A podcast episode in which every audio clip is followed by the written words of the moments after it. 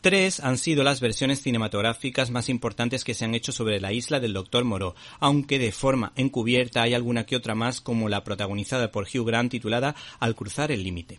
Recordamos a esas tres producciones.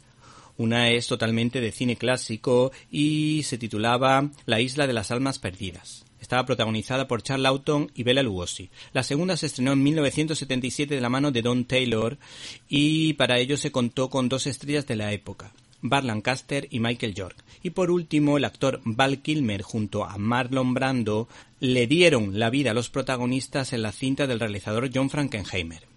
La editorial Panini nos ha dado pie a recordarla ya que nos ha sorprendido a todos sacando a la palestra la adaptación al cómic de La isla del Doctor Moreau escrita por H.G. Wells, un autor que nos encanta como demuestra que hayamos hablado de sus obras más importantes, como La máquina del tiempo, El hombre invisible y La guerra de los mundos. Por otra parte, el prólogo de esta novela gráfica lo suscribo al 100%, cosa que no me suele ocurrir o que no suele ser habitual en mí y que resulta necesario para disfrutar de esta dura y expresiva historia creada por el guionista Ted Adams, que es un productor televisivo, autor del guion de un gran cómic eh, sobre la película El increíble hombre menguante que ha colaborado pues junto a el dibujante Gabriel Rodríguez que ha sido ganador del premio Eisner por el trabajo en cuestión y cosequia a los lectores